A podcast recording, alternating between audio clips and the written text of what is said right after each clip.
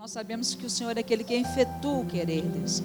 Então o Senhor tem efetuado esse querer no coração dele, da Wanda, de servir ao Senhor, Pai. Nós queremos pedir, Pai, que o Senhor leve-os em paz, que o Senhor guarde a saída deles daqui, guarde a entrada deles naquele país, Pai, em nome de Jesus, e traga-os de volta em paz, Senhor. Livra-os do mal, Deus, mas acima de tudo, Deus, aquilo que o Senhor tem para fazer naquele lugar, através da vida deles, que seja feito, Senhor em nome de Jesus. Dá sensibilidade ao Erlon, ao, abre os ouvidos dele, Deus, para ouvir aquilo que o Senhor quer que ele faça naquele lugar, Pai. Deus, em contrapartida, guarda a Wanda, guarda as crianças, Deus aqui. Pai, em nome de Jesus, nós como igreja, nós queremos abençoar essa viagem do Erlon, Deus. E abençoar essa, a, a estadia da Wanda aqui nessa cidade, Pai. Para a tua honra e glória, Senhor. Amém.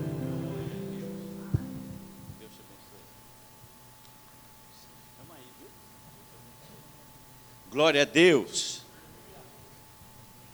É isso aí. Fala, Marquinhos. Povo de Deus, tudo bem, né? Amém. Vamos lá, daqui a pouco nós, você viu aqui o gasofilácio, nós vamos fazer uma oferta de amor para Moçambique. No dia 27, nós estaremos indo para Moçambique. Então, deixa Deus falar com você. Abra sua Bíblia em Lucas 5. Lucas 5, os versículos de 1 a 11. Você que tem seu celular, pode abrir seu celular agora. Celular é uma bênção, né? Tem até Bíblia mas usado fora do lugar. Então eu quero desafiar você a você não perder a bênção que está separada para você hoje. E muitas vezes o celular, com esse mundo dessas mídias sociais, você fica coçando o seu dedinho para ver o Insta, o Snapchat, esse tal de Zap Zap. Então quero te desafiar em nome de Jesus Concentre, coloque a sua mente cativa a Jesus Cristo. Deus quer falar conosco nesta manhã. E o desafio aqui é Lucas 5, de 1 a 11.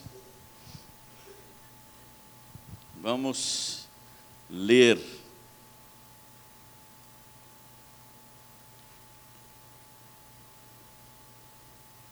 Aconteceu que Jesus estava junto ao lago de Genezaré e a multidão o apertava para ouvir a palavra de Deus. Então ele viu dois barcos junto à praia do lago. Os pescadores tinham desembarcado e estavam lavando as redes. Entrando num dos barcos, que era o de Simão, Jesus pediu-lhe que o afastasse um pouco da praia. E assentando-se do barco, ensinava as multidões.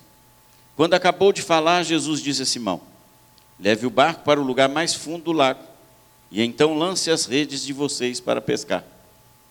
Em resposta, Simão disse: Mestre, havendo trabalhado toda a noite, nada apanhamos.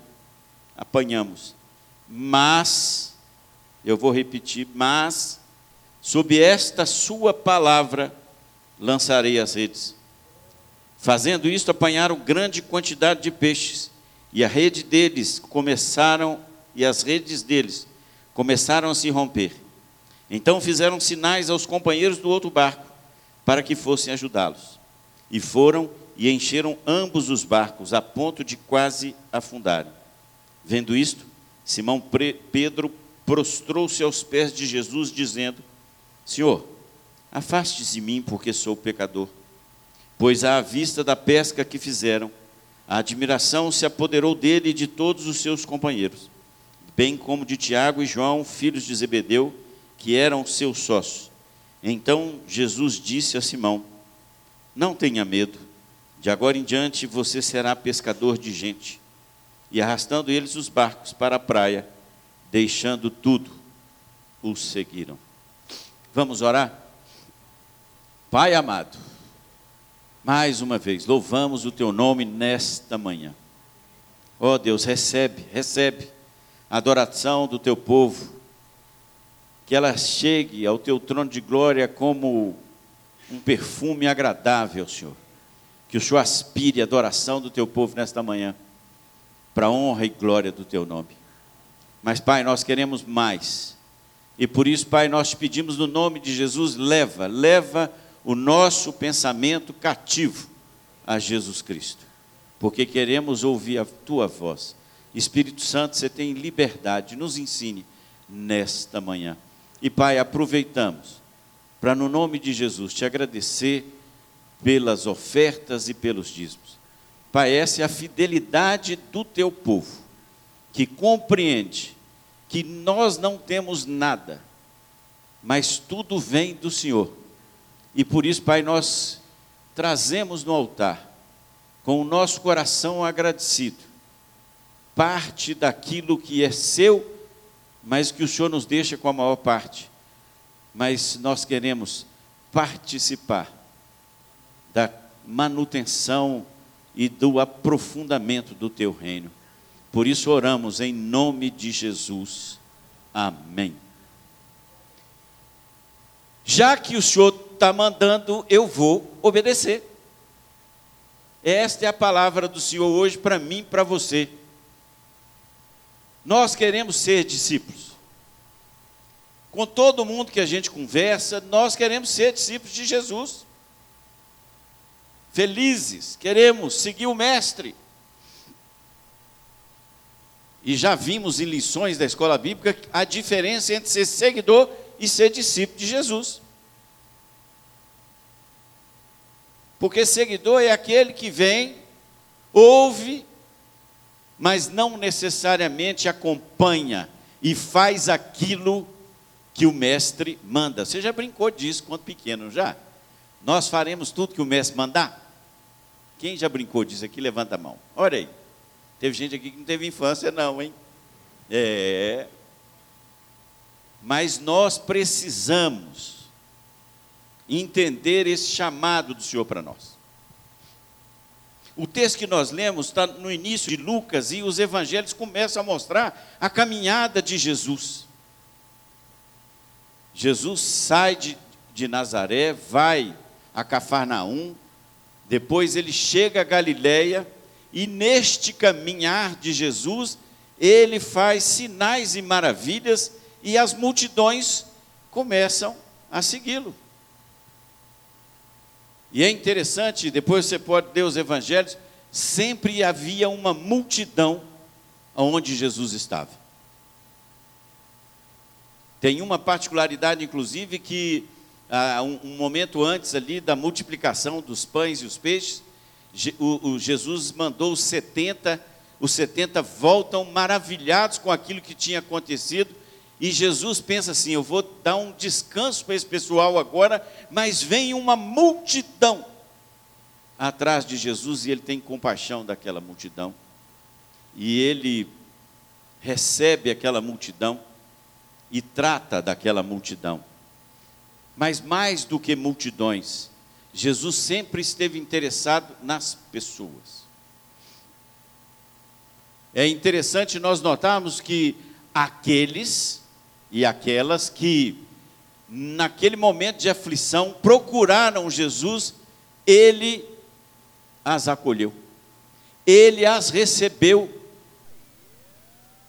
O cego Bartimeu, a mulher do fluxo de sangue, a viúva de Naim, todos aqueles que procuraram a Jesus receberam dele uma palavra e uma compaixão. Jesus estava interessado nas pessoas. E aí o texto que nós lemos, Jesus está começando a sua trajetória e chega ali no mar da Galileia, aonde nós na Bíblia usamos o texto a grande pesca e já todos estavam maravilhados com aquilo que Jesus está, andava fazendo. Mas ele estava dizendo: olha, é chegado o reino dos céus. E reino precisa de conquista. Você precisa conquistar para o seu rei mais súditos, mais território, Não é isso que muitas vezes o inimigo quer tomar território? O Senhor nos chama para nós tomarmos em nome dele territórios. E aí, o que, que acontece aqui? Nos versículos 1 a 3, nós vamos ver que uma multidão apertava Jesus para ouvir a palavra de Deus. E como nós temos hoje pessoas e mais pessoas que estão ansiosas em ouvir falar de Jesus. Não necessariamente elas viriam num ambiente como esse, mas o ser humano tem uma necessidade de Deus. Depois que Deus fez o homem, ele soprou sobre ele o seu espírito. E o homem se transformou em alma vivente. Então, quando nós nascemos, a criança lá recebe aquele tapinha para poder começar a respirar. Naquele momento, eu começo a precisar conhecer a esse Deus maravilhoso, porque nós fomos feitos à imagem e semelhança dele. A essência nossa é o espírito. E esse espírito precisa encontrar com seu criador.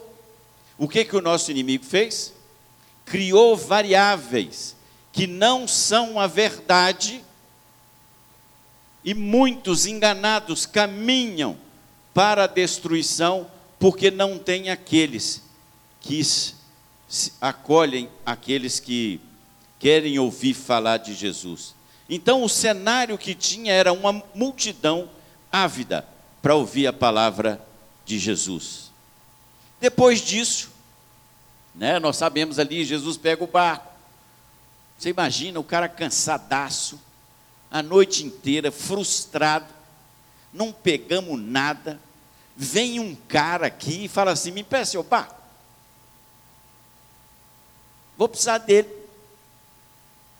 Aliás, tem umas pessoas aí que andam com adesivo no carro, assim, propriedade exclusiva do Senhor Jesus. E o dia que você pede emprestado, ele fala que não pode.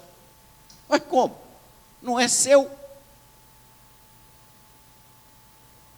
Simão está lá lavando a rede com os seus amigos, e Jesus chega e fala assim: Eu preciso desse barco.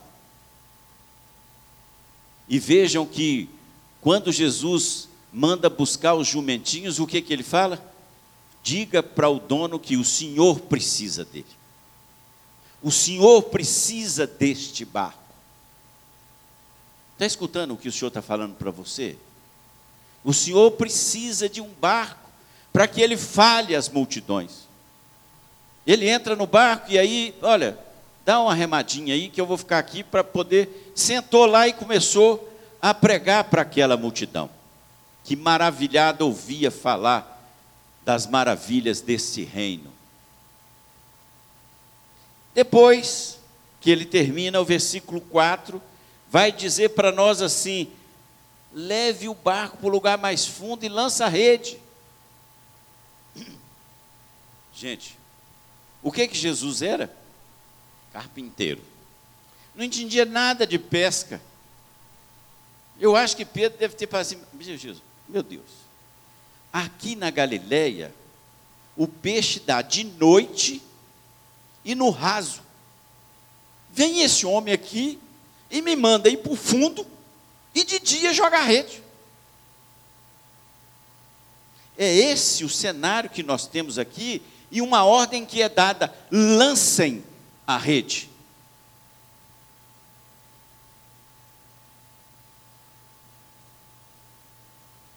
carpinteiro não sabe onde tem peixe. Aqueles homens pescavam ali constantemente. Eles sabiam os detalhes, porque tem um pesqueiro, você faz a ceva. Quem é pescador sabe, você tem que segurar um lugar e ir tratando daquele lugar, porque aí lá vão dar os peixes. E Jesus fala assim: dá uma ré, vai para o fundo e joga a rede. E aí vemos a resposta no versículo 5, que coisa maravilhosa. Mestre, trabalhamos a noite toda e não pescamos nada. E muitas vezes, nós nos encontramos nessa situação. Você está falando para alguém de Jesus, você está caminhando com alguém e não acontece nada, eu não pesquei nada. Ou você não se acha preparado para falar de Jesus. Você vai fazer como Moisés, Senhor, a minha língua é pesada. Deus está falando com você e você está arranjando desculpa.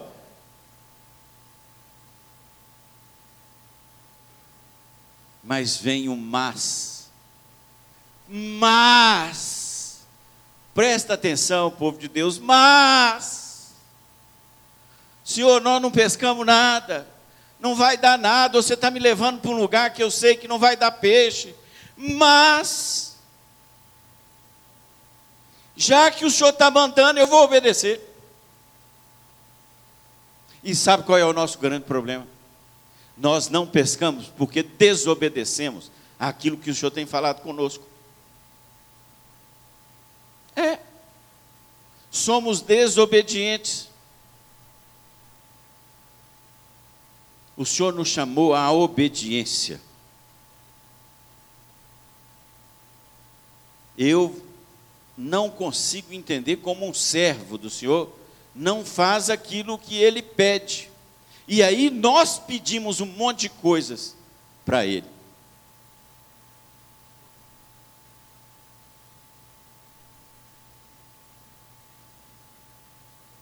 Mas, já que o Senhor está mandando, eu vou jogar rede, eu vou obedecer. Talvez esse seja o grande desafio que nós tenhamos nesse tempo, é de nós obedecermos ao Senhor. Porque quando nós obedecemos, vem a consequência daquilo que nós fazemos. Os versículos 5, 6 e 7 dizem: Quando eles jogaram as redes na água, pescaram tanto peixe que as redes estavam se arrebentando.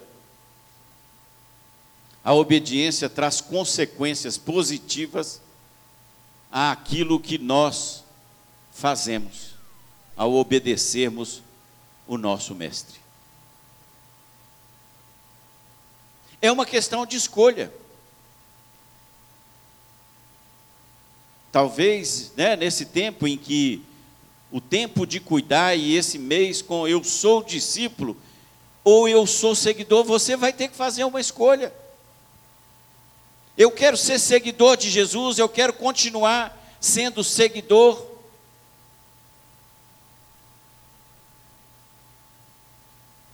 E vou arranjar um monte de justificativas, legítimas às vezes,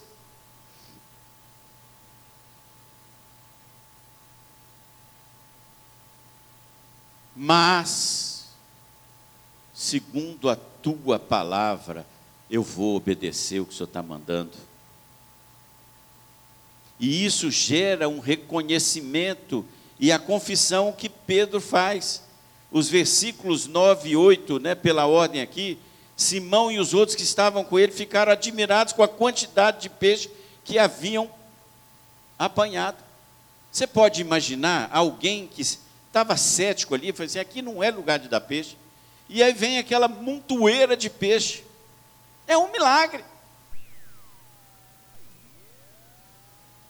E aí há o entendimento de que aquele que está falando comigo é alguém que se preocupa com o outro. E aí Pedro reconhece e ajoelha-se diante de Jesus e fala: Senhor, se afasta de mim porque eu sou pecador.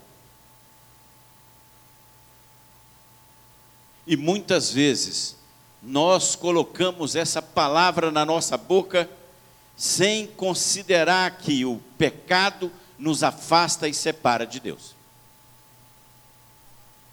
Estamos achando até sinônimo para pecado.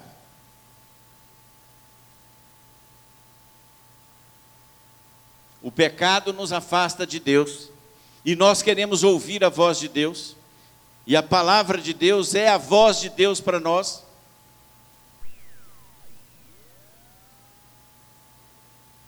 eu não consigo mais ter conexão com Deus, e aí eu falo, é, sou pecador. E aí nós precisamos entender que sou pecador. E muitas vezes a gente fala assim: eu vou continuar com os meus valores. Povo de Deus, nós temos trazido uma visão do mundo pseudo-cristã na vida de cada um de nós. Nós estamos pegando valores do mundo e tentando encaixar na Bíblia. A palavra de Deus é a verdade, ela não muda. Sexo antes do casamento é pecado.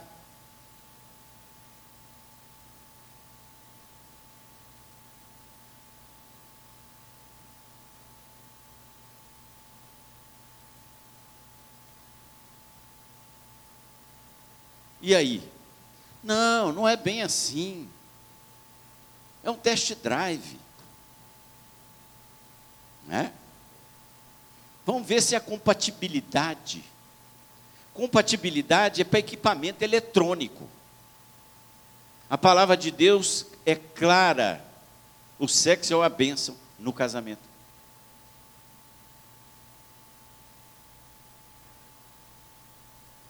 E nós vamos.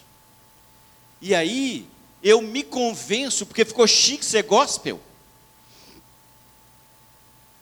Mas de fato eu não tenho compreensão de que eu fui lavado e remido no sangue de Jesus, que ele se transformou no meu Senhor, no meu Salvador, e que ele passa das ordens para mim.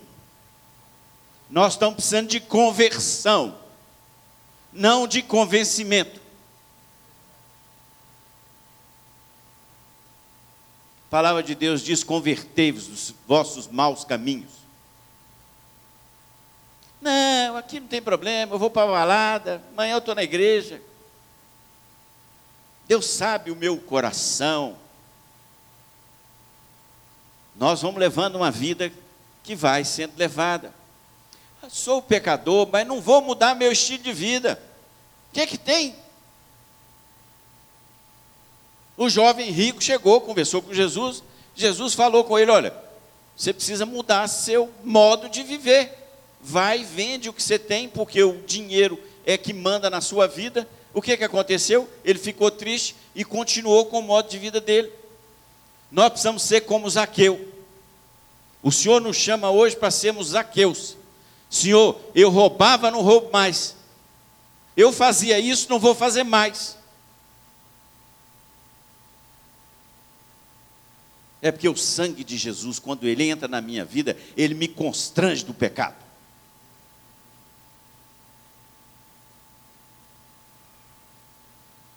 A outra que a gente gosta de falar, sou pecador, mas quem não é, né? É, todo mundo peca. Claro, a nossa natureza é pecadora. E todas as vezes que nós pecamos, nós ficamos amargurados porque contrariamos o nosso Pai.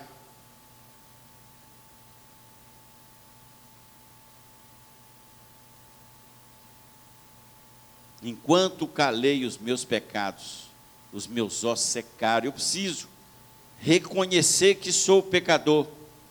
Ou então, Senhor, eu sou pecador, mas não é como meu vizinho. Né? Ele é mais do que eu. É o fariseu e o publicano, né? Senhor, muito obrigado, porque eu não sou igual esse traste aqui. Não, Senhor, eu não mereço. Sabe que eu e você não merecíamos o amor do Senhor, nós fomos desobedientes.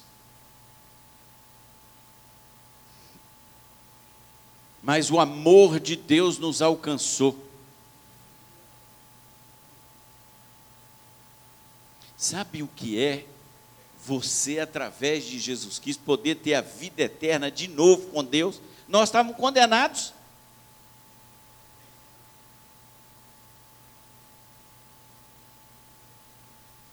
E nós precisamos fazer essa confissão. Porque quando nós fazemos isso, Deus vem e fala assim: olha, querido, querida, dos seus pecados, jamais me lembrarei. Entra no gozo do seu, do seu Senhor, filho amado. filha amada. É isso que ele quer. E aí, nós precisamos confessar e mudar de vida. E nem sempre o mudar de vida é quando eu quero ou quando eu entendo que vai acontecer. Existem pessoas que demoram um tempo, mas nós precisamos caminhar para a mudança.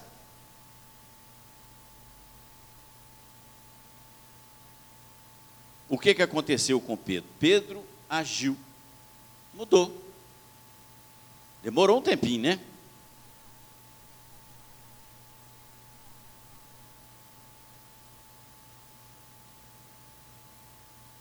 Temos um desafio. O versículo 10 nos dá esse desafio.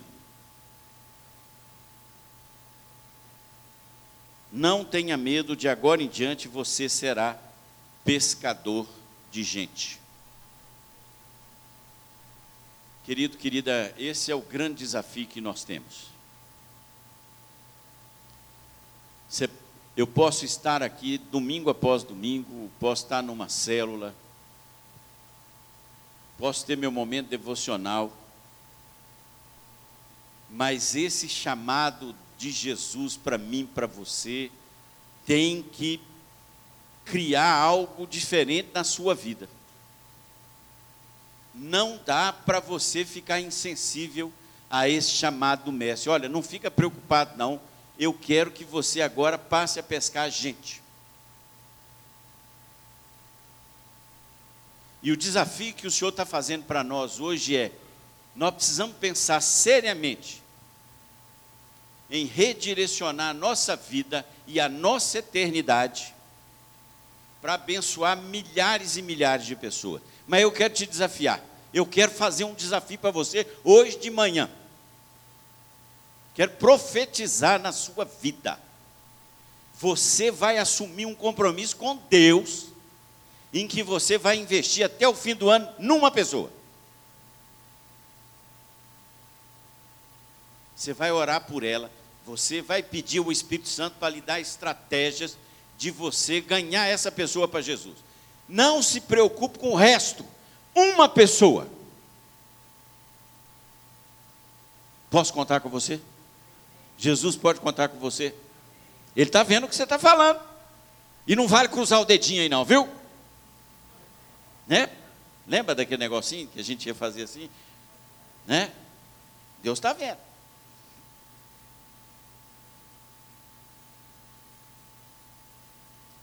No que, que você está querendo investir enquanto você tem tempo de vida? Sabe, o nosso tempo de vida em relação à eternidade é nada. 100, 90, não importa o tempo, Deus é que sabe quanto tempo você vai viver. Nós vamos viver uma eternidade. E aí, quando você chegar nos, junto do Senhor, você vai falar: Senhor, eu tenho uma leva de pessoas que eu me preocupei com elas. Eu as pesquei para o Senhor.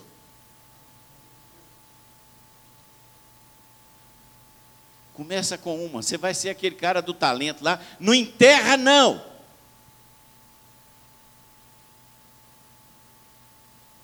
Você vai orar, você vai jejuar. Deus vai te dar, quem dá estratégia é o Espírito Santo, não somos nós. Como é que eu vou abrir a boca? Não, você vai falar. Quando o Senhor te der a, estra a estratégia.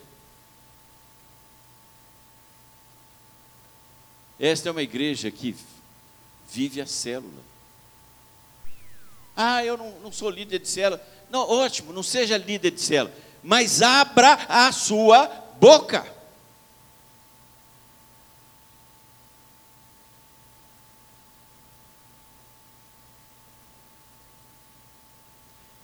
Senhor, eu quero uma vida esse ano.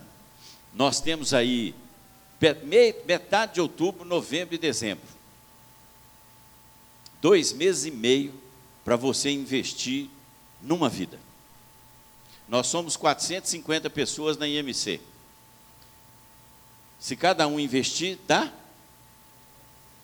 Se eles o ano que vem investir, no fim do ano dá? Quanto? É, se no 3,600. Nós não estamos preocupados com o número. Eu estou preocupado é com aquilo que o Senhor tem dado como responsabilidade para nós, e nós vamos chegar lá no, no trono de glória e falar: Senhor, eu não tenho nada, eu era gago.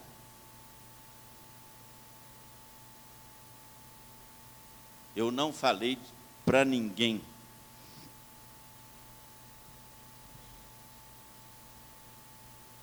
Por quê?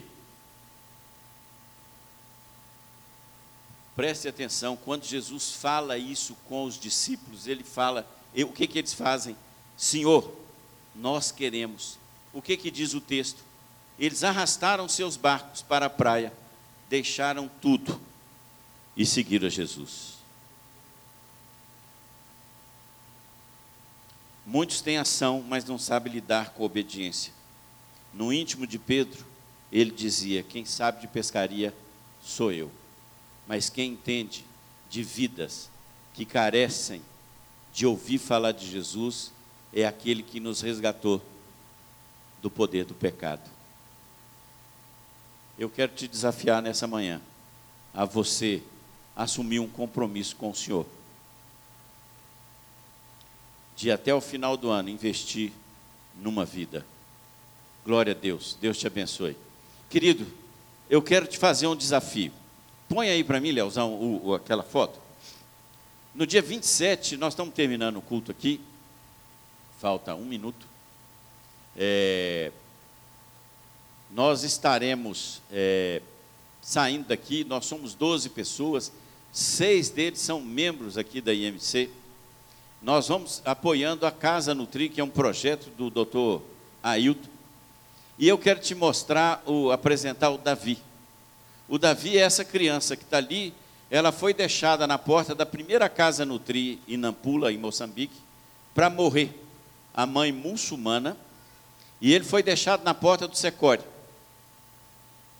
E aí começou a Casa Nutri, com um trabalho de nutrição para crianças e lactantes.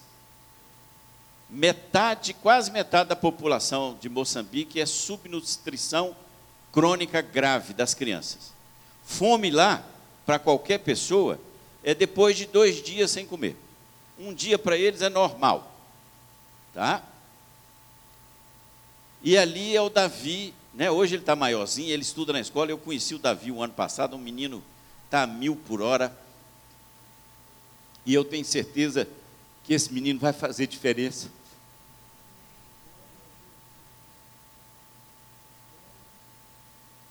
a mãe desse menino foi alcançada pelo amor e pelo serviço da igreja. Ela é hoje líder de louvor lá no Secore. Muçulmana. Já temos duas casas no Tri e Nampula. Agora vamos abrir mais duas casas, uma em Cavala e a outra em Liupo a 150 quilômetros de Nampula. Orem por nós e, se Deus mover o seu coração, traga uma oferta. Nós vamos comprar remédio. O ano passado, a oferta da IMC, nas duas casas, foram deixados remédios para seis meses. Glória a Deus. Deus te abençoe. Vamos ficar em pé.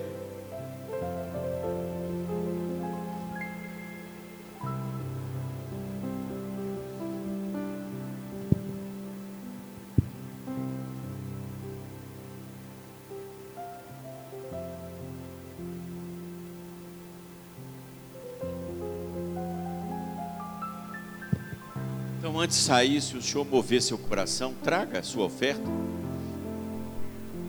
As crianças sairão à esquerda e é, pela esquerda aqui, né, vão sair lá pelo portão central